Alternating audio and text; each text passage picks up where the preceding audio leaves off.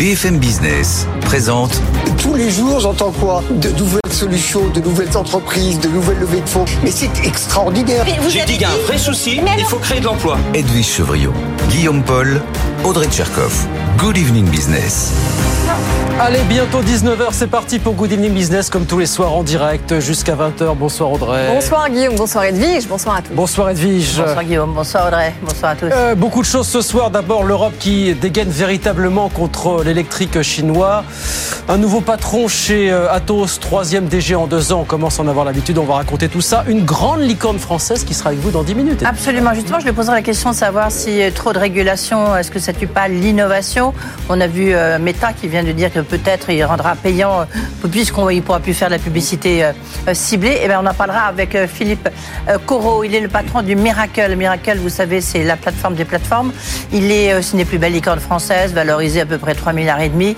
Il nous dira qu'est-ce qu'il en pense. Et puis lui, il vient de signer un gros accord avec Avas et il vient de signer aussi un accord avec OpenAI. Il nous dira comment ça change justement son métier et ça change notre, notre consommation. Absolument, ce sera dans des minutes. Et puis à 18h30, nos experts arrivent, bien sûr, Audrey. Alors, au menu des experts ce soir, eh bien, le marché obligataire qui est très agité hein, depuis une dizaine de jours. Et puis cette étude qui chiffre le vrai montant d'une adhésion de l'Ukraine à l'Union européenne, ce qui pourrait jouer notamment en défaveur de la France. Et puis ultime réunion ce soir entre les partenaires sociaux sur les retraites complémentaires avec un ordre du jour qui s'annonce euh, assez tendu. Et on vous a pas tout dit, plein de choses ensemble à voir jusqu'à 20h en direct sur BFM Business. Et ben c'est parti. c'est parti. Good Evening Business, le journal.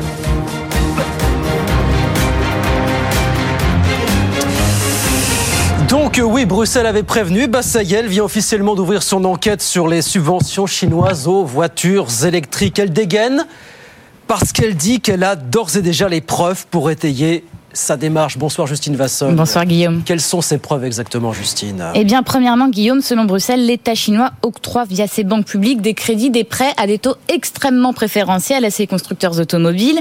La Chine réduit aussi, voire exonère complètement euh, ses entreprises automobiles d'impôts sur le revenu. Bruxelles décrit aussi dans son arrêt publié aujourd'hui qui est assez euh, détaillé hein, des remises de taxes à l'importation, à l'exportation, des exonérations et des abattements de TVA. Dernier point l'État chinois, selon Bruxelles, vendrait à ses constructeurs des matières premières et des composants à prix euh, cassé. Tout cela constitue, explique la Commission, une variété de subventions hein, de la production à la vente des voitures électriques qui permet d'assurer un soutien continue au secteur automobile chinois, soutien qui va crescendo parce que les importations de véhicules électriques chinois eh bien augmentent à un rythme significatif selon Bruxelles. Et en effet, hein, toutes les études le montrent. Cette enquête, elle va durer au total 13 mois, mais des mesures provisoires peuvent être prises dans les 9 mois suivant l'ouverture de l'enquête, donc c'est-à-dire peut-être dès demain, hein, si le danger est jugé réel pour l'économie européenne, tel qu'on ne peut pas attendre. La principale mesure à la disposition de la Commission, c'est l'augmentation des droits de douane. Ils sont aujourd'hui fixés à 10%. Ils pourraient grimper jusqu'à 20 ou 30% selon Thierry Breton. Et eh ben voilà, les preuves sont sur le papier. Bruxelles peut donc dégainer prochainement les, premières sanctions si besoin s'en fait sentir. Merci beaucoup Justine. Justine Vassogne avec nous euh, sur BFM Business. Euh, alors sinon, ça aussi c'est un feuilleton qu'on suit quasiment au jour le jour. Bonsoir Frédéric Simotel. Bonsoir Guillaume. Athos a donc encore un nouveau directeur général depuis ce matin. Je dis encore parce que c'est quand même le troisième en moins de deux ans, Frédéric. Hein. Oui, exactement. Alors c'est un euh, et puis il hérite d'un sacré barnum. Hein. Euh, on va revenir un peu dessus. Il vient donc il prend la tête de la direction générale d'Atos. C'est l'un de nos fleurons informatiques, hein, rappelons-le, qui est en pleine difficulté à la fois structurelle et, et, financière. Et donc alors ce qui est intéressant dans la personnalité de, de Yves Bernard, c'est un c'est un ancien Accenture. Il a passé 30 ans chez Accenture. Accenture qui a une trajectoire complètement différente, enfin assez différente de celle de euh, d'Atos avec des, des, réussites autres. Et lui, il a les, les huit dernières années, il était patron d'Accenture Technologies. Il s'est occupé de quoi? De cloud, d'intelligence artificielle, de big data, de cybersécurité. Ça vous rappelle quoi? Ça vous rappelle quand même la partie évidente d'Atos. Euh, il a apporté aussi une croissance à deux chiffres hein, chez Accenture Technologies. Donc voilà, c'est un peu l'homme qu'il faut. C'est une, une, personnalité reconnue hein, dans, cette, dans cet univers. Et donc c'est lui qui doit mener la séparation opérationnelle entre les deux entités. Souvenez-vous, Tech Foundation, le métier historique d'Atos, l'infogérance, donc qui va être. Il y a un accord de principe avec Daniel Kretinsky. Et puis Eviden, où on retrouve l'IA, la cyber, voilà Alors on disait un peu la pépite, mais l'autre aurait pu l'être si on l'avait mieux géré.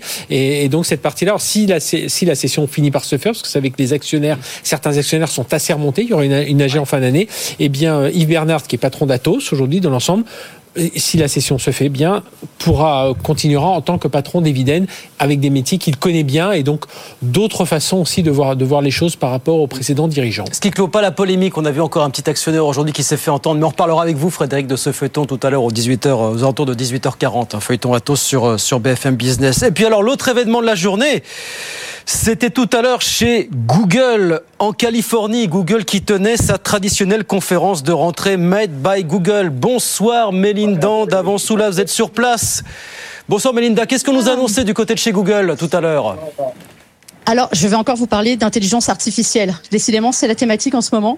Alors, chez Google, aujourd'hui, on nous a surtout présenté des nouveaux smartphones, les Pixel 8 et Pixel 8 Pro, mais on nous a énormément parlé d'intelligence artificielle qui va être déclinée à toutes les sauces. C'est-à-dire que, évidemment, il se compare beaucoup aux iPhone 15 d'Apple qui ont été récemment annoncés, mais la proposition de Google, elle est tout autre. C'est d'avoir de l'intelligence artificielle dans votre main via le smartphone et elle va servir à tout. À retoucher vos photos, par exemple. Vous pouvez désormais effacer des éléments qui seraient en arrière-plan et qui vous gêneraient. Vous ne les voulez pas sur la photo. Hop, en un clic, c'est effacé. Vous pouvez refaire même votre photo parfaitement. Vous avez un groupe d'amis, vous prenez plusieurs photos, tout le monde fait jamais la même tête en même temps. Et eh ben l'intelligence artificielle, elle reprend toutes les photos que vous venez de prendre et elle remet tout le monde pour que vous soyez tous beaux et parfaits. C'est pareil pour les redimensionner et vous allez même avoir de l'intelligence artificielle dans votre conversation. Alors vous connaissez tous Google Assistant, l'assistant euh, de Google. Eh bien, vous pourrez lui parler, il va être capable de lire une page web pour vous, de la résumer, de prendre votre dictée vocale, vous lui dictez un texte, il comprend très très vite, même si vous mettez des mots dans d'autres d'autres langues dans votre texte, eh bien, il les enverra, il sera capable de les comprendre et de les envoyer par message à vos amis de l'intelligence artificielle, évidemment avec l'arrivée de Bard, le chatbot conversationnel de Google, qui arrive dans votre, dans votre Google Assistant. Et là, c'est vraiment pour vous aider au quotidien et faire tout ce que vous voulez. L'intelligence artificielle, elle est pour Google dans le smartphone pour être votre ami au quotidien et vous accompagne, vous prend par la main. C'est décidé et c'est dans celui-ci. Et c'est dans celui-ci, ben voilà, l'intelligence artificielle dans ma main grâce à Google. Merci beaucoup Melinda, puis on parlera bien sûr de toutes ces annonces toute la soirée à Tech Co à partir de 20h avec euh, François Sorel sur BFM Business. En France, on y revient, le gouvernement promet 1,2 milliard d'euros supplémentaires pour trois ans pour aider les, bailleurs sociaux dans le cadre de la rénovation énergétique. Pour éradiquer, nous dit-on, au maximum les fameuses passoires thermiques, c'est le ministre du Logement qui l'a annoncé au congrès des HLM à Nantes aujourd'hui. Euh, réunion décisive entre les syndicats et le patronat sur les retraites complémentaires. Vous savez qu'ils sont tous d'accord sur un point, il ne faut pas toucher aux excédents de l'UNEDIC, mais ils ne sont pas d'accord sur un point, que faire de ces excédents? Les syndicats veulent une revalorisation des pensions indexées sur l'inflation. Ça, on en parlera tout à l'heure avec nos experts euh, sur BFM Business. Et puis alors, on en parlait, grande question du moment, combien coûterait à peu près une adhésion de l'Ukraine à l'Union européenne? Eh bien pour la première fois, une étude interne de Bruxelles est dévoilée par la Bresse anglo-saxonne. Nakan Kokampo a fouillé tout ça pour nous, pour BFM Business. Écoutez.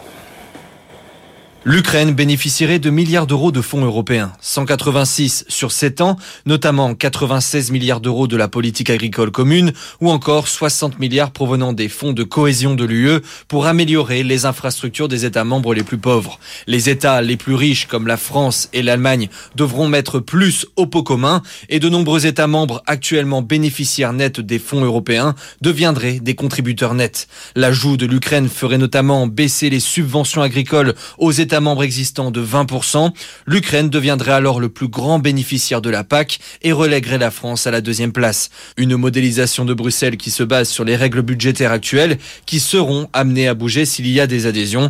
Un conseil informel des 27 est prévu ce vendredi en Espagne. Voilà, d'où cette question qu'on posera à nos experts tout à l'heure un petit peu après 19h30. Est-ce qu'au-delà des discours larmoyants et des promesses euh, officielles, est-ce qu'on a vraiment tous intérêt à voir l'Ukraine et d'autres pays intégrer l'Union européenne finalement? Ben, On en parlera tout ça d'ici 20h sur BFM Business. 18h08.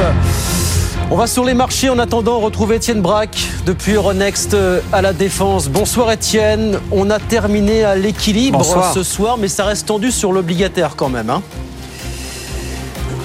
Oui, zéro pointé et pourtant en effet il s'est passé beaucoup de choses aujourd'hui. CAC 40 qui est toujours sous les 7000 points, au plus bas depuis euh, mars dernier. Mais regardez l'obligataire en effet, le Bund allemand, donc le 10 ans allemand qui a touché les 3% pour la première fois depuis 2011. Et puis aux États-Unis, on est toujours sur des plus hauts de 2007, au-delà des 4,8%, avec des signes qui montrent quand même que l'économie, notamment aux États-Unis, reste solide dans l'activité des services, dans l'industrie aussi, avec malgré la remontée des taux des industriels qui continuent d'investir. Donc ça, c'est une bonne nouvelle pour la Fed. Et puis l'autre élément marquant de cette séance, c'est la forte baisse des cours du pétrole, moins 4% pour le Brent qui redescend sous les 87 dollars. Il a quand même perdu 10 dollars en l'espace de, de, quelques jours, avec des stocks aux États-Unis qui sont ressortis supérieurs aux attentes. Et puis dans le même temps, la réunion de l'OPEP, c'était très attendu OPEP+, qui euh, confirme eh bien ses précédentes euh, décisions, hein, donc c'est-à-dire une réduction euh, de l'offre de pétrole, mais pas de nouveau par rapport aux dernières annonces. Donc le marché vend la nouvelle et donc le CAC 40 qui termine totalement stable, toujours sous les 7000 points de peu. Hein. 6996 points le tout avec très peu de volume.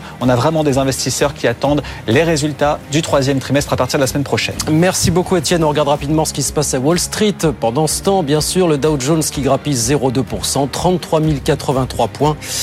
Et puis l'indice Nasdaq de son côté qui prend lui 1%, 13 162 points. 18h09, la licorne Miracle est avec nous dans un instant. Philippe Corot, le président et fondateur, et l'invité d'Edwige Chevrillon. À tout de suite. BFM Business présente Edwige Chevrillon, la grande interview. Bonsoir à tous, bienvenue dans la grande interview. On est ensemble, vous le savez, pendant presque une vingtaine de minutes avec mon invité. Mon invité ce soir, c'est Philippe Corot. Il est le patron de Miracle, c'est l'entreprise de la French Tech qui, euh, bah, qui finalement a créé des plateformes de marché qui permettent à des entreprises comme Carrefour, Maison du Monde, mais plein d'autres encore, 400 je crois de par le monde, de créer leur propre euh, commerce en ligne. Bonsoir Philippe Corot. Bonsoir Edwige. Merci d'être là. Vous avez, euh, je sais pas, vous êtes une des dans le top top 10 des des licornes françaises, c'est ça à peu près oui. Pas encore dans le top 5 On est dans le top on est même dans le top 3. Dans le top 3 Oui. Ça veut dire quoi vous, Maintenant, vous valez combien? Bah, la valorisation ce qu'on retient, c'est celle de notre dernière levée de fonds, qui est 3 milliards et demi de. Ok, 3 milliards et demi, ça je le sais. Vous étiez venu nous en parler, donc ça on connaît. Mais maintenant, ça fait quand même euh, quasiment un an, même un peu plus. Ouais. ouais donc, euh, vous valez quoi maintenant? Ah bah on est on n'est pas une entreprise cotée, donc euh, on. Vous avez une idée, vous avez une idée avec vos banquiers. Ah, moi, je, moi, moi, j'estime qu'on vaut plus qu'avant, puisque on bah fait plus de volume d'affaires, on fait plus de chiffre d'affaires, mais c'est difficile de sortir. Un, c'est le prix, ça non, dépend mais à la de louche, quoi. À la louche, quoi. C'est 5, c'est euh, plus, Euh, c'est quoi? Bon, bah, J'aimerais beaucoup plus, mais encore une fois, c'est il faut voir euh, lorsqu'il y a une transaction, une levée de fonds. À ce moment-là, on aura une euh, on aura une valorisation. Pour le moment, on n'est pas en levée de fonds. Donc, euh, La prochaine fois, ça sera quand? Pas maintenant. non, pas maintenant. C'est pas prévu. C'est pas. euh, Parce qu'il y a quand même une baisse de valorisation de la French Tech très forte. On est d'accord? Il y a une baisse de valorisation de la French Tech. Il y a une baisse de valorisation euh, globale de toutes les entreprises. euh, dans le monde, qui a touché peut-être un peu plus les entreprises technologiques qui avaient, elles, bénéficié aussi d'une hausse très forte les dernières années. C'est un rééquilibrage. Il n'y a rien de, de dramatique. Euh, c'est euh, Vous c'est faites un plutôt peu une réponse de, de, de, de politique, euh, Philippe. Euh, donc, qu'est-ce que vous, non, qu'est-ce que vous, Bah, en tant qu'entrepreneur, vous, observez ça Bah. Vous êtes une- vraiment des personnages clés de la French Tech française. Vous regardez autour de vous, les investissements, les investisseurs, ils sont là, mais maintenant, c'est plus la même valeur qu'avant. il y a des cycles. Il y a des cycles. En économie, il y a toujours des cycles. Donc on est dans un cycle. Euh, je ne peux pas vous dire que les entreprises ont, euh, ont, euh, connaissent des multiples qui sont supérieurs à ce qu'ils étaient en 2021. C'est pas vrai. Euh, ils sont, euh, ils sont aujourd'hui euh, inférieurs. Après, voilà, c'est une période, c'est un cycle. Euh, ça sera euh, certainement quand les bonnes entreprises. Ok, j'aurais pas ma réponse, quoi. non, mais je voulais savoir, c'est moins 10, moins 20, c'est quoi? Voilà. ça, ça dépend des boîtes. Oui. Voilà, ça dépend des boîtes. Je peux- on peut pas dire euh, il y a pour pour pour les moins bonnes boîtes c'est beaucoup et pour les bonnes boîtes c'est zéro. Voilà, c'est il y a pas de il y a pas de il y a pas de décote. Alors sinon, il y a, y quelques Les, les investisseurs sont plus exigeants, donc euh, forcément euh, l'offre et la demande jouent peut-être moins en la faveur des entreprises technologiques que c'était le cas en 2021-2020. Oui, ça, ça, ça, ça, c'est clair. Il y, a, il y a quelque chose qui se passe à côté, un peu euh, en, en marge de cette valorisation, c'est de voir la manière dont notamment euh, les gens américains du, numérique sont en train de contourner la réglementation et la régulation qui est en train, qui est en train de mettre en place euh, l'Union européenne. On, l'a vu encore là avec euh, Meta, donc euh, Instagram et Facebook, qui pourraient faire payer, il y a une sorte d'abonnement pour ceux qui ne veulent pas de la publicité. Vous, à la limite, vous vivez, on va en parler dans un instant, de la publicité, ou du moins, c'est une des raisons de la, du grand accord que vous avez signé là avec Havas en fin de semaine dernière. Est-ce que, vous trouvez ça logique? Est-ce que vous trouvez ça normal qui contourne la réglementation de l'Union européenne? Est-ce que c'est parce que justement, il y a trop de régulation? Alors, oui, je pense qu'il y a trop de régulation. Euh, la régulation, euh, jusqu'à euh, une certaine limite, va commencer à nuire à l'innovation. Aujourd'hui, on est confronté à énormément de nouvelles réglementations de la part de l'Union européenne qui impactent les startups comme nous, parce qu'on doit se mettre à niveau en permanence, euh, qui impactent nos clients. Euh, et euh, parfois, on a quand même le sentiment qu'on se trompe de combat. Je veux dire, on fait beaucoup de choses contre pour modérer, pour contrôler la publicité en ligne. Bon bah voilà, on parle de consentement, de, quand je marche dans la rue quand je regarde la télé, on me demande pas mon consentement avant de m'exposer à de la publicité. Donc euh, qu'il y ait un contrôle des données, c'est tout à fait normal, c'est souhaitable, c'est important. Aujourd'hui, euh, euh, les Américains aussi nous copient là-dessus, et ça, je pense que c'est bien qu'il y ait un, un, un, contrôle et de la régulation là-dessus. Après, euh, faut pas se tromper entre défense du citoyen, protection du citoyen et protection du consommateur. Mais est-ce que ça veut dire vous trouvez qu'actuellement on va trop loin? Est-ce que Thierry Breton va trop loin avec cette DMA et le DSA Là, on sait qu'il y a un, je trouve qu'on va un, trop un loin. accord qui va aller sur l'intelligence artificielle. Ben, je trouve, bien sûr qu'on va trop loin. Je trouve qu'on va trop loin. Nous, nous, par exemple, chez Miracle, ça nous coûte les nouvelles réglementations qui arrivent tous les ans, ça nous coûte entre 1 et 2 millions d'euros par an. Euh, et pendant que nos équipes techniques développent euh, des nouvelles fonctionnalités liées à ces nouvelles réglementations, bah, ils font pas de l'innovation concrètement. Et euh, comme c'est des marchés tendus pour pour les développeurs, bah, on n'en a pas autant qu'on voudrait. Du coup, bah, au lieu d'innover, on, on, au lieu d'innover, on fait autre chose. On développe des fonctionnalités dont à la fois nos clients, les consommateurs et même parfois nous, on a du mal à comprendre la logique. Donc voilà. Et sur l'intelligence artificielle, ça va être pareil. Oui, vous avez signé, on va, on va le, le, le rappeler, une grande tribune il y, a, il y, a, quelques semaines avec, je crois, 150 personnalités de la tech, y compris la, la, la nouvelle patronne d'Orange, et pour dire attention justement, bah, attention, ne tuez pas l'intelligence artificielle générative. L'intelligence artificielle représente un potentiel absolument colossal. Ouais. Euh, je crois qu'il y a des chiffres qui circulent entre 17 000 et euh, 25 000 milliards euh, de marchés dans les années qui, qui viennent. Euh, c'est, on peut pas laisser ça aux Américains et aux Chinois. Je, dire, je pense que c'est important que l'Union européenne investisse et fasse de la promotion euh, d'une intelligence artificielle européenne. Et en plus, notamment avec l'intelligence artificielle générative, euh, ça véhicule des valeurs. Parce que quand l'intelligence artificielle, vous lui posez une question et qu'elle va vous répondre, bah, l'intelligence artificielle américaine va pas vous répondre comme l'intelligence artificielle chinoise. Et il faut que l'intelligence artificielle européenne soit aussi euh, porteuse des valeurs euh, de l'Europe.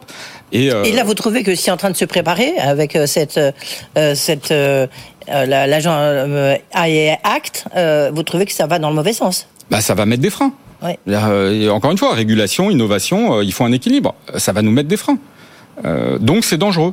Euh, c'est une question de souveraineté européenne et, euh, et, même nationale. Ce sont des enjeux qui sont majeurs. Je ne sais pas si euh, si on s'en rend bien compte. Nous, on considère que l'intelligence artificielle, l'intelligence artificielle générative sont des enjeux absolument colossaux qui vont toucher toutes les industries, qui vont toucher tous les métiers. Vous savez, une étude d'un cabinet de conseil a, a démontré que 50% des tâches de 70% des salariés vont être impactés par l'intelligence artificielle. Oui.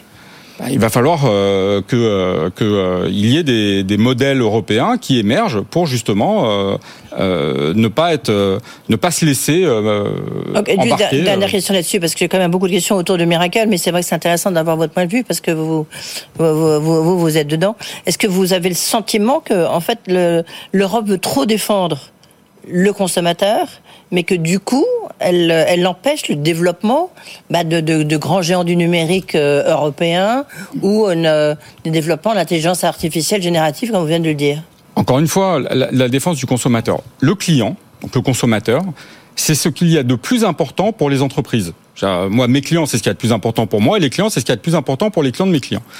Donc pour mes clients. Donc je ne vois pas. On essaie de le protéger, mais j'ai du mal à comprendre contre quoi. Qu'il y ait de la protection de la donnée, encore une fois, de la protection de, de, de, de des données, de la régulation à ce niveau-là, il n'y a pas de problème. Mais euh, en tant que citoyen, on, se, on doit être protégé. Euh, les, les, il est extrêmement important, par exemple, et c'est pour ça que je dis qu'on se trompe de combat, je pense qu'il est extrêmement important que les, les mineurs soient pas exposés à un certain type de contenu. C'est crucial. Euh, maintenant que le, consommateur ne soit pas exposé à des produits euh, X ou Y standards euh, euh, qui l'intéressent et qu'il aurait pu voir sur une plateforme e-commerce, Alors vous avez signé un, grand accord justement, c'est de la publicité justement puisque vous avez signé un, partenariat avec Avas. Euh, en fait, c'est l'idée de faire un partenariat comme vous dites stratégique mondial. Bah, expliquez-nous en quoi en quoi ça consiste. Mais c'est vrai que c'est une grande agence de publicité avec vous, donc, vous faites les places de marché euh, de, de, de 400 clients de par le monde. Qu'est-ce que ça vous apporte en fait? Alors en fait, euh, Miracle, on a lancé un nouveau produit euh, qui s'appelle Miracle Ads, qui est un outil qui permet à nos clients euh, de faire euh, du retail média, c'est-à-dire de monétiser une partie de leur trafic, de leurs visiteurs avec de la publicité. Et nous, ce domaine de la publicité, de la communication, on a développé une technologie qui on considère aujourd'hui une des meilleures au monde euh, parce qu'elle intègre certaines spécificités, dont euh, un moteur euh, de pertinence basé sur de l'intelligence artificielle. mais on est des néophytes nous en termes de publicité et de communication. Donc c'est pour ça que on s'est allié avec des experts. On a fait cet accord avec Avas, qui est une des une des plus belles agences au monde, pour justement que on leur amène notre technologie notre métier de, d'éditeur de, logiciels. On leur amène aussi notre réseau, qui est un réseau euh, euh, qu'on peut qualifier d'un réseau d'indépendants, qu'on a appelé le Miracle Ads Network, qui aujourd'hui sur les plateformes Miracle, c'est 1 milliard 300 millions de visites euh, mensuelles. Donc c'est colossal. Et eux, ils vont pouvoir nous euh, nous conseiller aussi euh, leurs leurs clients sur le, le retail média, apporter du conseil et du coup c'est c'est ça nous donne de la visibilité sur les, les besoins des clients d'Avas et nous sur le réseau de Miracle. Donc c'est l'équilibre entre encore une fois, une offre et une demande. C'est un partenariat sous quelle forme en fait? Je veux dire, c'est une filiale commune C'est quoi? Non, c'est pas une filiale commune. Euh, c'est un accord de partenariat euh, qu'on va qualifier de, de commercial. Euh, de, de, de... vous avez une com sur, sur, sur, tout ce qu'ils vous apportent et eux, ils ont une com sur le nombre de, de, de spots que vous leur offrez? Alors c'est marrant que vous me posiez cette question parce que effectivement on n'a on n'a pas communiqué sur les les. les... Bah, oui, mais c'est le moment. Bah non, mais c'est intéressant. Oui, c'est intéressant. Euh, on communique pas, on communique pas euh, sur les sur les modalités. Bah parce que pour les questions tout simplement de compétition, de concurrence, euh, on, on préfère garder euh, les accords financiers discrets, on va dire. Et, et non, mais sans rentrer complètement dans le détail, c'est juste c'est quel type de partenariat, c'est basé sur quoi, quoi? On va dire qu'il y a un, un, déjà un échange d'expertise et euh, avec l'expertise, euh, voilà, il y a un échange commercial. Euh, voilà. Oui, mais, mais encore. Ah, Qu'est-ce vous voulez avoir, avoir des réponses, mais je comprends hein, votre métier. Non, non, mais parce que je veux dire, voilà, ça, ça, veut dire que demain vous pouvez changer si vous voulez faire. Euh, c'est un partenariat qui n'est pas exclusif de part oui, et d'autre. donc déjà vous pouvez changer de partenaire. Ben déjà. Exactement. Déjà, Exactement. C'est un partenariat qui n'est pas et exclusif. Et eux peuvent changer, euh, faire le même accord avec Amazon, par exemple. Alors. Nous, ils peuvent faire le même accord avec un autre fournisseur de technologie de retail média. Euh, donc pas avec Amazon, mais euh, avec euh, d'autres technologies, ils peuvent le faire. Oui, c'est pas un partenariat exclusif. Oui, donc ça perd déjà un tout petit peu de sa force, non? Bah, écoutez, non, je ne crois pas, parce que nous, on a choisi une agence qui nous semble être la meilleure, et eux ont choisi une technologie qui leur semble être la meilleure. Donc, euh, pour l'instant, on est confiant. Le retail média, je crois que c'est euh, vous-même, je crois, qui avez donné cette estimation. En 2025, ça serait à peu près 160 milliards de dollars. Comme Exactement, c'est un marché de 160 milliards de dollars euh, en 2027. Donc, euh, et donc, c'est des marchés qui sont très importants. Pourquoi et... ça se développe autant, alors que justement, on sent l'impression que pour en revenir à la régulation, vous voyez, c'est ça le problème. Euh, alors, le retail média, j'ai envie de dire, c'est euh, assez, euh, assez ancien en réalité, parce qu'avant on parlait de, de tête de gondole, de publicité sur le lieu de vente. Aujourd'hui, on appelle ça le retail média quand c'est online. Mais le fait de vouloir faire de la promotion d'un produit ou d'une marque au plus près du consommateur, c'est extrêmement efficace. Donc aujourd'hui, il y a aussi une stat qui, est, qui, est, sortie qui dit que euh, en 2027, les dépenses des marques sur euh, Walmart seront donc sur le retail média de Walmart seront plus importantes qu'à la télévision. Oui, donc c'est un changement de paradigme. Oui, d'accord. Et donc c'est complètement un nouveau marché qui s'ouvre. Exactement. Ouais. Vous avez signé aussi un accord avec euh, OpenAI. Donc là, on peut peut-être savoir les modalités de l'accord. En fait, il consiste à quoi cet, euh, cet accord? Parce que ça va complètement transformer votre métier. On est bien d'accord. Alors encore une fois, OpenAI et euh, l'AI générative et euh, l'intelligence artificielle euh, d'une manière globale va impacter tous les métiers, y Mm. compris notre métier. Donc nous, on l'intègre très tôt dans nos outils et dans notre manière de travailler. Donc l'accord avec qu'on a signé avec OpenAI, ça, ça nous donne accès à cette technologie euh, pour l'intégrer dans nos outils.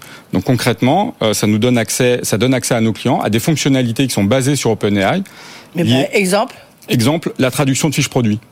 Euh, vous avez une fiche article en français, grâce à OpenAI, vous pouvez la traduire instantanément dans euh, 98 langues. Euh, vous avez euh, euh, vous avez une fiche article, vous voulez euh, l'enrichir, vous voulez enrichir la description, euh, vous voulez l'enrichir pour le SEO, euh, le- le- l'optimisation pour les moteurs de recherche. Euh, vous voulez euh, euh, vous avez des attributs qui sont manquants, par exemple sur un- une, une télévision, la taille de, de ou le poids de la télé. OpenAI va chercher cette information et va la compléter sur votre euh, fiche article. Une meilleure fiche produit, bah, c'est une meilleure transformation, c'est plus d'informations au client, donc c'est un meilleur taux de transformation. Ouais. Bah, c'est un exemple. Le- L'objectif pour Miracle, c'est quoi aujourd'hui? Euh, C'est 750 personnes, 40 pays, euh, 400 clients. euh, Vous développez beaucoup aux États-Unis. C'est quoi la step d'après? Alors on investit beaucoup dans, euh, dans nos nouveaux produits qui sont euh, justement Miracle Ads. On a sorti une solution de paiement aussi, donc ça s'appelle Miracle Payout, qui est une solution de paiement euh, dédiée au marketplace. Euh, et aujourd'hui, on ouvre euh, des nouveaux, euh, des nouvelles géographies. On a ouvert Tokyo. un bureau, exactement. On a ouvert un bureau au Japon qui, euh, qui, qui donne de très très bons, euh, de très très bons résultats.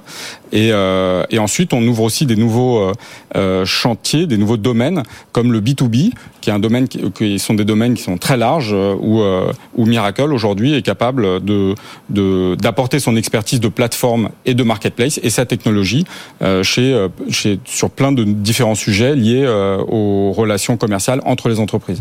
Ça veut dire qu'une licorne comme vous, ça peut rester seule en fait. On n'a pas besoin, pas besoin de vous appuyer. Vous, au contraire, du moment où vous avez tous les financements derrière, pour l'instant, vous les avez levés. Voilà. On verra la- la- l'étape d'après pour connaître, pour enfin avoir la réponse à ma question. Sur la La valorisation. première question sur la valorisation, non, c'est ça?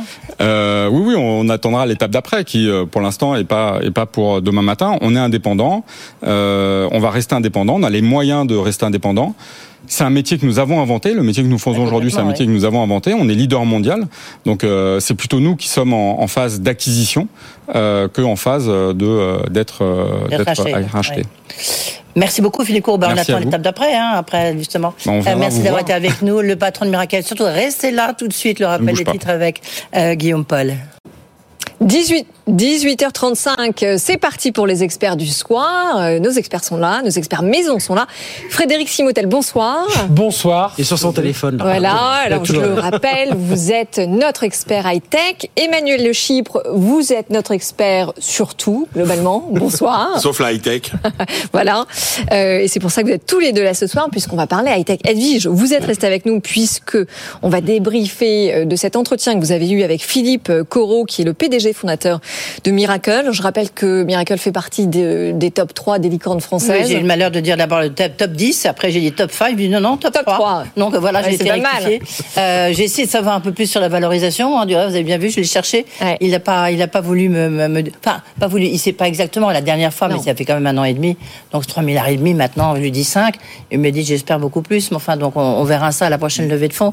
Mais il y a quand même une baisse de valorisation. hein. Euh, Oui, mais il était assez confiant finalement sur, dans son oui, état oui. Des lieux sur la French Tech. Oui, la French Tech, oui, oui, parce qu'il me dit il y a des cycles éco- économiques, euh, mais il y a des investisseurs, c'est sûr que maintenant ils sont plus exigeants.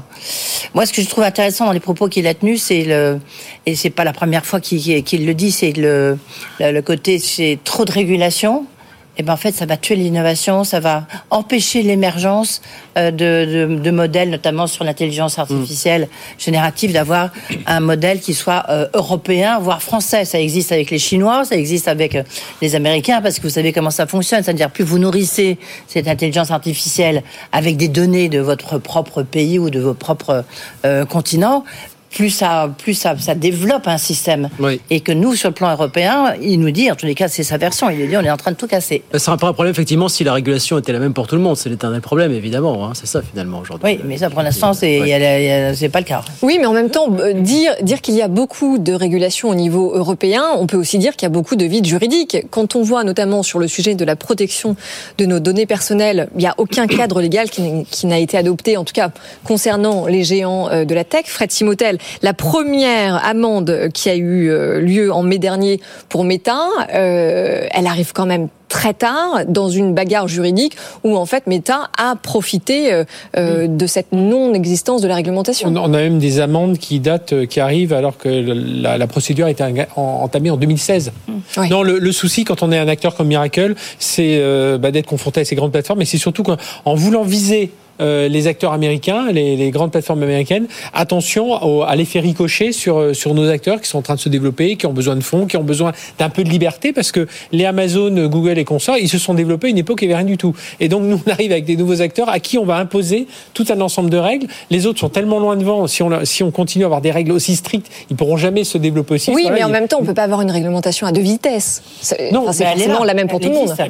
Ah, Le tout le monde, c'est qui Au niveau européen, au niveau français au niveau Non, mais mondial entre les, les gros acteurs et les petits acteurs. Oui, mais ils se développent eux sur leur marché, notamment américain ou partout ailleurs, et ça y est, ils sont déjà beaucoup plus gros que les nôtres. Hein. C'est c'est la- c'est la- c'est l'avantage d'avoir ce marché américain euh, aussi puissant et de pouvoir euh, voir faire un, un peu, un peu ce qu'ils veulent, puis d'avoir euh, bon après derrière tous les puissants puissants lobbyistes et de- toutes ces choses-là. Après, ce qui est important aujourd'hui pour des acteurs comme Miracle et Philippe Corot l'a bien rappelé dans l'interview, c'est tout ce qui va concerner autour de la data. hein. C'est là, c'est avoir une data de plus en plus précise pour pouvoir mieux adresser les clients, enfin pour pouvoir.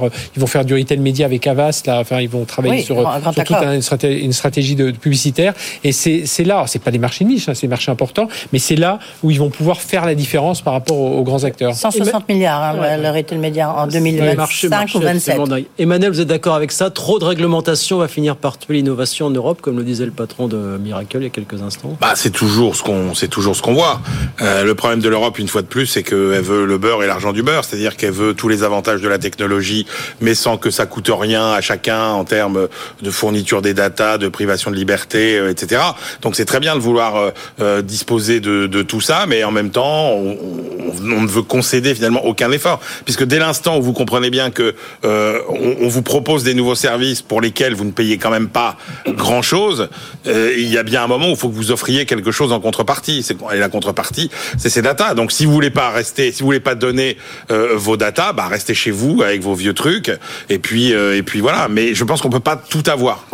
Oui. Oui, Euh, deux choses. J'ai trouvé intéressant ce qu'il ce qu'il disait, mais là, il a raison. Il faut bien un modèle économique, c'est-à-dire qu'il faut bien que le, bah, les acteurs que nous on consulte via, via notre téléphone, il faut bien qu'ils aient un modèle économique, sinon il n'existerait plus.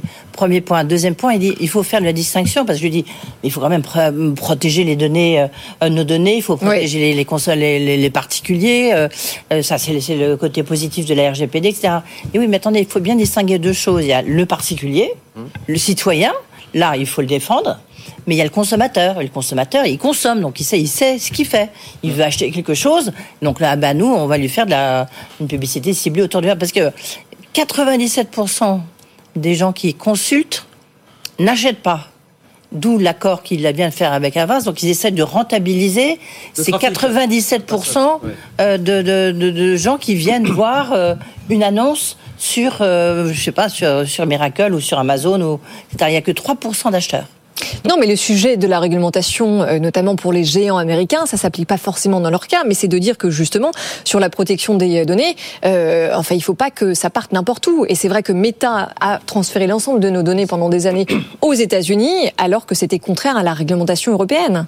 Mais, c'est tout. c'est- c'est- il faut regarder vraiment au, au cas par cas. Et je pense que là, euh, l'Europe, alors elle peut imposer ses règles. Imaginons, elle, peut, elle impose ses règles très strictes qui pénalisent nos acteurs. Mais si de l'autre de l'autre côté, tout ce qui est investissement sur des grands projets, des Oui. grandes plateformes, des projets d'IA, des projets de euh, futur dans le quantique, dans la cyber, ça peut aller directement vers ces entreprises pour les aider à se développer. Pourquoi pas Voilà, pour aider euh, euh, des, des miracles, enfin le- lever plein de fonds euh, sur, sur tout cet aspect-là. Après, ce qu'il faut voir aussi, je prends l'exemple de Facebook. Facebook, on leur dit ah il faut euh, il faut sortir, il faut, faut qu'il y ait une version de Facebook où il y aura pas de publicité. Facebook dit d'accord. On on va le faire, mais par contre, ce sera 15 euros ou 14, euh, enfin 10 14, euros, euh, ouais, 14 ou 14 dollars euh, euh, l'abonnement pour ceux qui voudront. Personne va y aller. Non. Donc, euh, Oui, c'est la, la contrepartie dont Emmanuel et, parlait. Et pourtant, là, on va dire, ben oui, ben, à côté nous, on respecte ce que vous demandez. On a une version sans pub, mais elle est payante. Il contourne, mais, il contourne la et, réglementation. et, et, évidemment, nous tous consommateurs, si peut-être pour WhatsApp, on va, on va, on va bien accepter de payer parce qu'on voudra continuer à avoir notre. Quand vous dites ça, euh, vous ne faites que gagner du temps. On est bien d'accord. Finalement, le combat va ça. continuer avec Bruxelles. On est entièrement d'accord. Mais, mais je pense que euh, ce que ce que disait euh, Edwige était juste. Mais le, le, cette partie vraiment euh, d'y aller au, au, cas par cas, quoi. Et moi, je pense que le, le réguler, d'accord. Hein, allons-y, régulons. Euh, on, tape, on tape fort. Par contre, dans les investissements, Mmh. on, on lâche, on lâche la bride aux Ouais. investissements sur les boîtes européennes. Et puis là, on fait fi de, de Audrey. cette concurrence. Non, mais ce qui est intéressant euh, dans ce qu'il vous disait aussi, c'est que finalement, sur la baisse des valorisations euh, générales, c'est que justement, c'est un phénomène global qui ne concerne pas que la France. Et c'est vrai qu'il y a un vrai changement de comportement de la part des investisseurs qui finalement investissaient en regardant euh, plus ou moins qu'une variable qui était la croissance des entreprises et des startups. Et aujourd'hui, on regarde euh, ce qu'elles font de l'argent qu'on leur confie. Et c'est vrai que celles qui brûlent beaucoup de cash, voilà, elles sont pénalisées en première. Mais cette vigilance quelque part des investisseurs, c'est plutôt sain.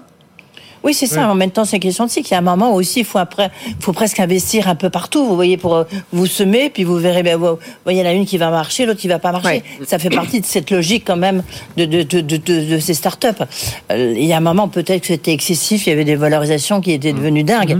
Euh, donc peut-être que ce retour de cycle est- est une bonne chose. Frédéric, Mais il pour faut pas que ça conclure pénalise le développement euh, de ces boîtes. Frédéric. j'ai- Moi, j'ai un biais, c'est l'intelligence artificielle qui est en train de tout Ah, bah bouleverser. oui, On, on se rend, on, on se, on se rend compte. Alors, quand on rencontre des dirigeants d'entreprise, des, moi, des patrons informatiques, etc. On se rend pas compte. On, on se rend pas compte. Une fois, c'est une fois qu'on est avec eux, on se dit, mais alors, ils gèlent, leur, ils, gèlent, ils gèlent leurs embauches, ils sont en train de transformer complètement et à une vitesse dingue.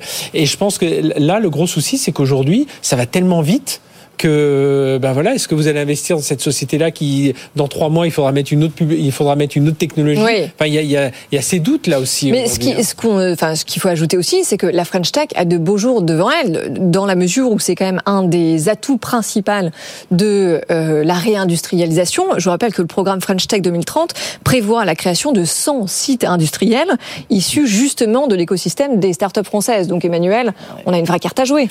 Oui, on a une, une vraie euh, carte à jouer. Après, c'est vrai que euh, quand vous êtes dans un monde où, euh, et on connaît très bien la perversité de ce monde, quand vous êtes dans un monde où l'argent ne coûte rien et euh, où le risque ne coûte rien, bah, effectivement, vous financez à peu près tout et n'importe quoi sans distinction véritable de, de projet, de rentabilité, etc. Et c'est vrai que quand il faut retrouver avec des taux d'intérêt qui passent d'un seul coup de 0 à 4%, Ouais. euh, des contraintes de rentabilité, bah, vous regardez un peu plus près les projets. Mais ça, on sait que c'est sain hein, sur, Oui, oui, tout sur à le plan de la de, l'efficacité euh, euh, économique. euh, c'est effectivement une, bonne nouvelle. Et puis ce que dit Frédéric, et, c'est là où, pour la première fois dans l'histoire, on a une révolution technologique, euh, on pourrait qualifier de structurelle, qui est tellement rapide qu'elle a aussi un impact conjoncturel. Pour le dire autrement, ça veut dire que la révolution de l'intelligence artificielle, euh, on peut la voir dans le temps long, mais on la, on la voit aussi dans le temps très court. C'est-à-dire que les choses changent de semaine en semaine. Pour vous dire que euh, elle pourrait avoir dès l'année prochaine, par exemple, un impact significatif sur le marché du travail. Et c'est là où on voit qu'un bouleversement structurel peut avoir ce qui ne s'est jamais produit dans l'histoire, compte tenu de sa à la, la- la vélocité de sa diffusion, un impact conjoncturel immédiat. Oui, on est dans un train à très très grande vitesse. Allez, voilà pour la French Tech et voilà la façon dont elle va peut-être impacter effectivement très vite notre, notre quotidien. Bon, là où c'est très rapide aussi, c'est la capacité d'Atos à changer de, de directeur général. Dites donc, un troisième DG euh, nommé. Quatrième DG en 4 ans, non? Oui, alors troisième en deux ans. Ah Moins oui, de deux et ans. euh, ouais. quatrième en 4 ans. Et quatrième en quatre ans, il s'appelle Yves Bernard. Le nouveau, vient de chez Accenture. Euh, et il sera chargé, nous dit le groupe, d'accompagner le développement de ce qui deviendra Eviden, donc l'actuel Atos, amputé des activités d'infogérance qui doivent être revendues à Daniel Kretinsky. Bon, bah voilà, hein, c'est vrai que la route est tracée désormais. Tout va tout, va tout droit, Frédéric. Oui, on a, ben, on a quelqu'un qui connaît bien ce secteur-là. Hein. C'est, c'est quelqu'un qu'on connaît bien ici, qui vient Donc les, régulièrement. dés, les dés sont jetés là avec ce nouveau DG, on est d'accord. Bah, on valide, oups, euh, les, les, les dés sont jetés, je ne sais pas, parce Alors. que Ah bah la, la G, en tout cas, lui, il vient, enfin, le, le- le- son arrivée semble assez claire. hein. Euh, En plus, chez Accenture, il pilotait quoi? Il pilotait les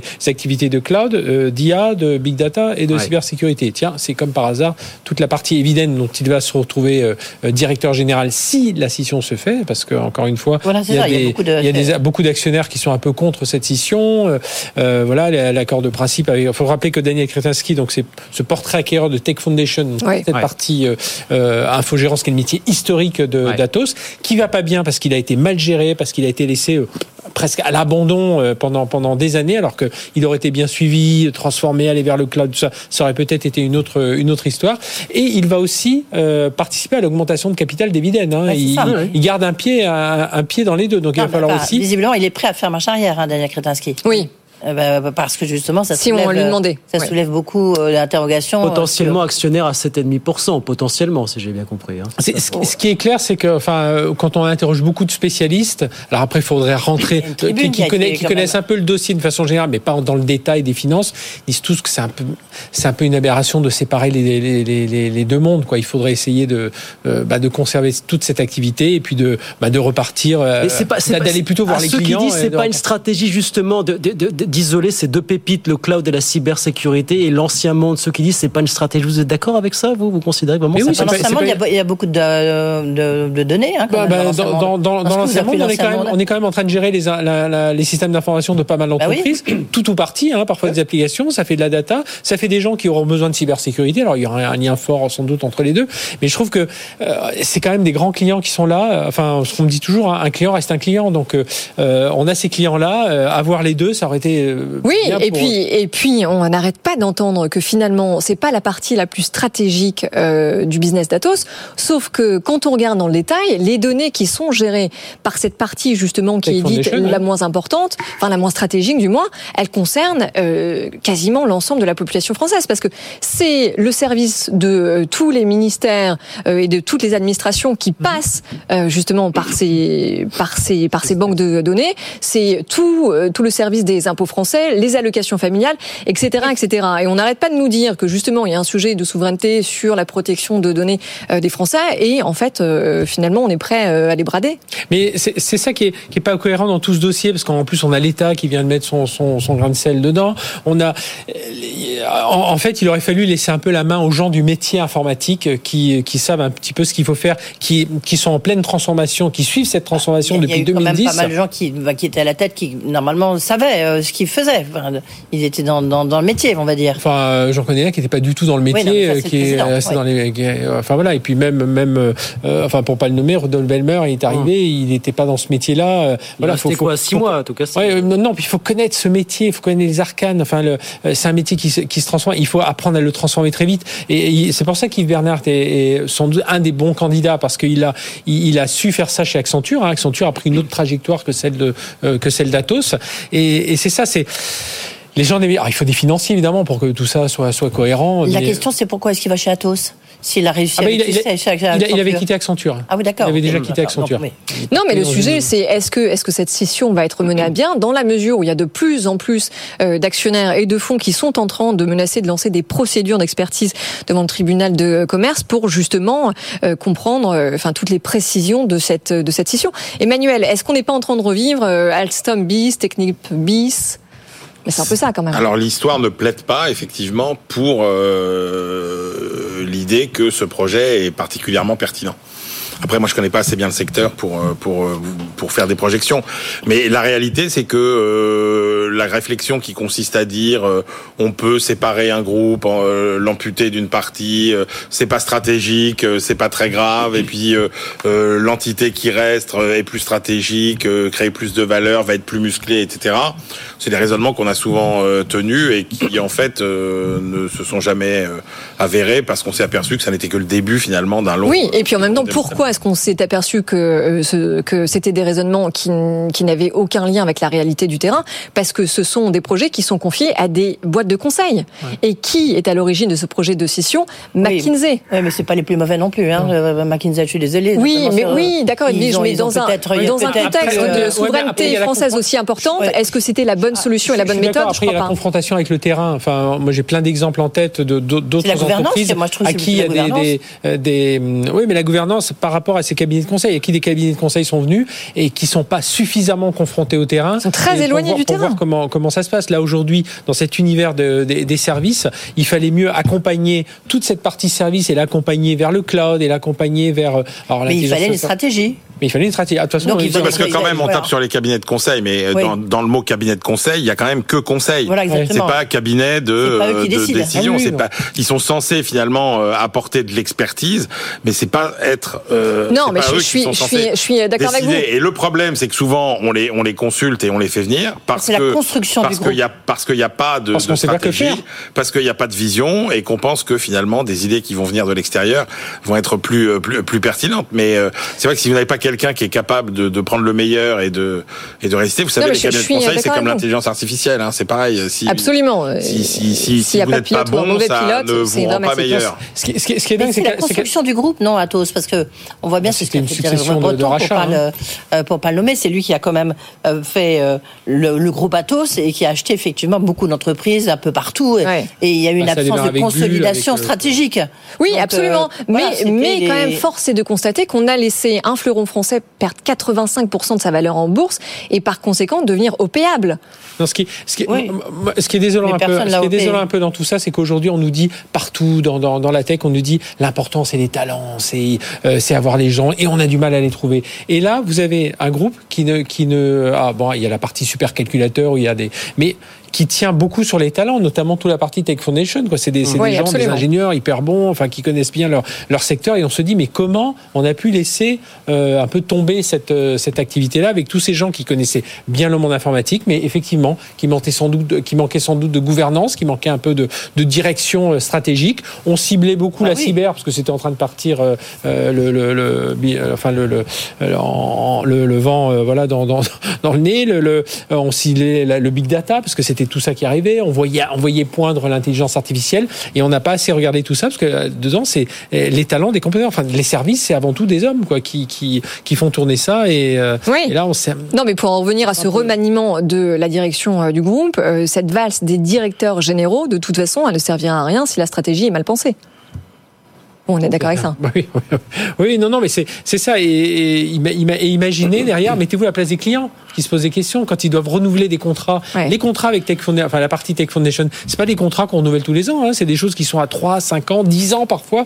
Vous imaginez là aujourd'hui un client, qu'est- qu'est-ce qu'il fait? Il se, bah, il se pose la question. Surtout que derrière il y a la pression. Avant il y avait la, la pression, on se battait avec euh, Capgemini, enfin face à Capgemini, face à Soprasteria. Aujourd'hui vous avez des AWS, vous avez des Google Cloud qui viennent chercher aussi du service. À la bataille, elle, enfin le, le- c'est plus la même histoire. Hein. Euh, Avant voilà, on, on s'arrangeait. euh, Et la donne, euh, justement, est tout à fait différente chez des acteurs du calibre de Capgemini qu'on présente comme les grands concurrents, finalement, d'Atos. Comment ça va chez Capgem en ce moment, euh, Frédéric? Bah, chez, bah, chez Là, Capgemini. pour le coup, il y a un capitaine. Il y a eu Ouais, des oui, bah, capitaines. là, là, il y a eu des capitaines, pas si même. éloignée, on nous disait tout le monde s'en va chez Capgemini, tous les talents s'en vont chez Capgemini. Voilà ce qu'on entendait Oh, dire. non, c'est plus le cas. Ouais, non, c'est plus le cas. C'est plus le cas, mais c'était non, le mais cas ils avaient, après, eux, ils avaient ce métier de Sogeti, qui était un métier plus euh, opérationnel comparé à la partie euh, Capgemini. Là, aujourd'hui, tout ça, c'est fait. Et, encore une fois, qu'ont fait les, patrons de Capgemini? Ils sont allés voir les clients, un par un. Alors, vous avez besoin de... Non, mais ça paraît tout bête de La nature ayant horreur du vide. Et, ils sont, et, et c'est à partir de là qu'ils ont maintenu une stratégie, qu'ils ont, tout en gardant un cours de bourse, tout en surveillant du coin de l'œil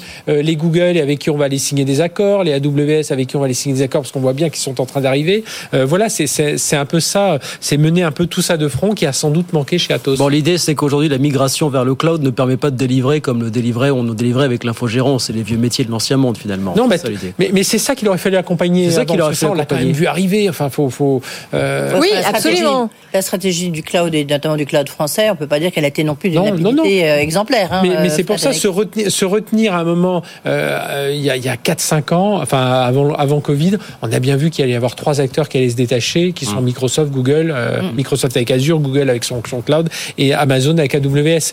Et euh, ben, qu'est-ce qu'on voit? On voit plein d'entreprises qui sont tournées vers, vers eux directement, des grands des grands groupes hein, qui ont tout euh, basculé vers eux. Alors ils s'en mordent parfois un peu les doigts parce que ça ça leur coûte un peu cher.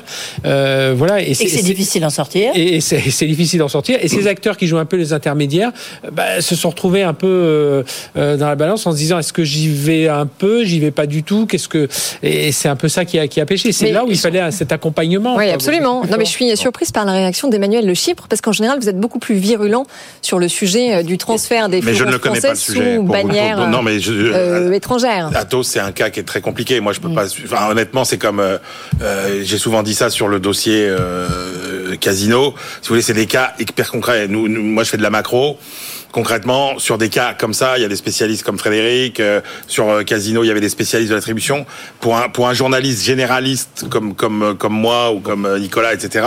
c'est extrêmement compliqué de plonger dans le détail de, de ces cas-là. C'est trop c'est trop énergivore et c'est trop. non, mais en tout cas, on perd enfin on perd un fleuron français. L'État laissé faire, c'est vrai. Ça pour le coup, l'État un petit peu laissé. Mais, mais effectivement, c'est là où c'est là où on peut s'inquiéter quand on regarde effectivement. Mais ça, on l'a déjà dit, les sujets du passé, les, les, les grandes entreprises françaises qu'on a laissé se partir en disant que c'était pas grave et qu'effectivement n'existe plus aujourd'hui. On a un capitaine euh, aux, manettes qui connaît bien le secteur, qui euh, qui, qui, enfin, qui a une solide réputation, qui a, qui a montré, il a fait des croissances à deux chiffres chez, Accenture et qui aura sans doute quelques éléments de réponse. je précise aussi que en fait dans ce contexte assez incertain, le sort du président du conseil d'administration Bertrand Meunier euh, est assez incertain justement. il est toujours là lui en l'occurrence. Bon.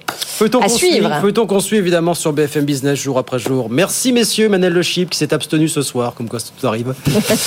Merci Frédéric, on retrouve dans une heure hein, dans Tech Co évidemment avec euh, François Sorel. Merci Edwige, à demain, 18h10. Demain, commissaire européen Didier Renders, qui était commissaire européen à la justice. Et puis maintenant, il est à la concurrence, et puisqu'il remplace Margaret Vestager qui fait sa campagne eh pour prendre la présidence de la Banque européenne d'investissement. Mm. Il sera voilà, avec nous. Euh, pour être franc, je l'ai rencontré tout à l'heure, donc euh, diffusion demain. Et lui, il est à la concurrence et il y a un côté j'y suis, j'y reste. Et vous verrez, ah, très bien. Ça l'intéresse beaucoup, la concurrence. Sauf pour son poste, quoi. Ouais, voilà, Ils sont formidables. Ambiance à Bruxelles. Bon, ben, on verra ça demain, 18h10, 18h57. Nous, en attendant, bon, on revient dans un instant. Ah oui, alors restez avec nous parce qu'on a beaucoup de sujets brûlants ce soir, notamment l'élargissement euh, de l'Union européenne. Avec le coût de l'adhésion à l'Ukraine, c'est un petit peu salé, plus qu'on ne le pensait. On parlera des marchés, là, ça s'emballe un petit peu sur euh, l'obligataire. Et puis, Agir Carco, négociation peut-être jusqu'au bout de la nuit entre les partenaires sociaux. Ouais, négociation mouvementée. Et à la fin, tout le monde s'embrasse. Enfin, on espère en tout cas. Pas certain. À tout de suite. left.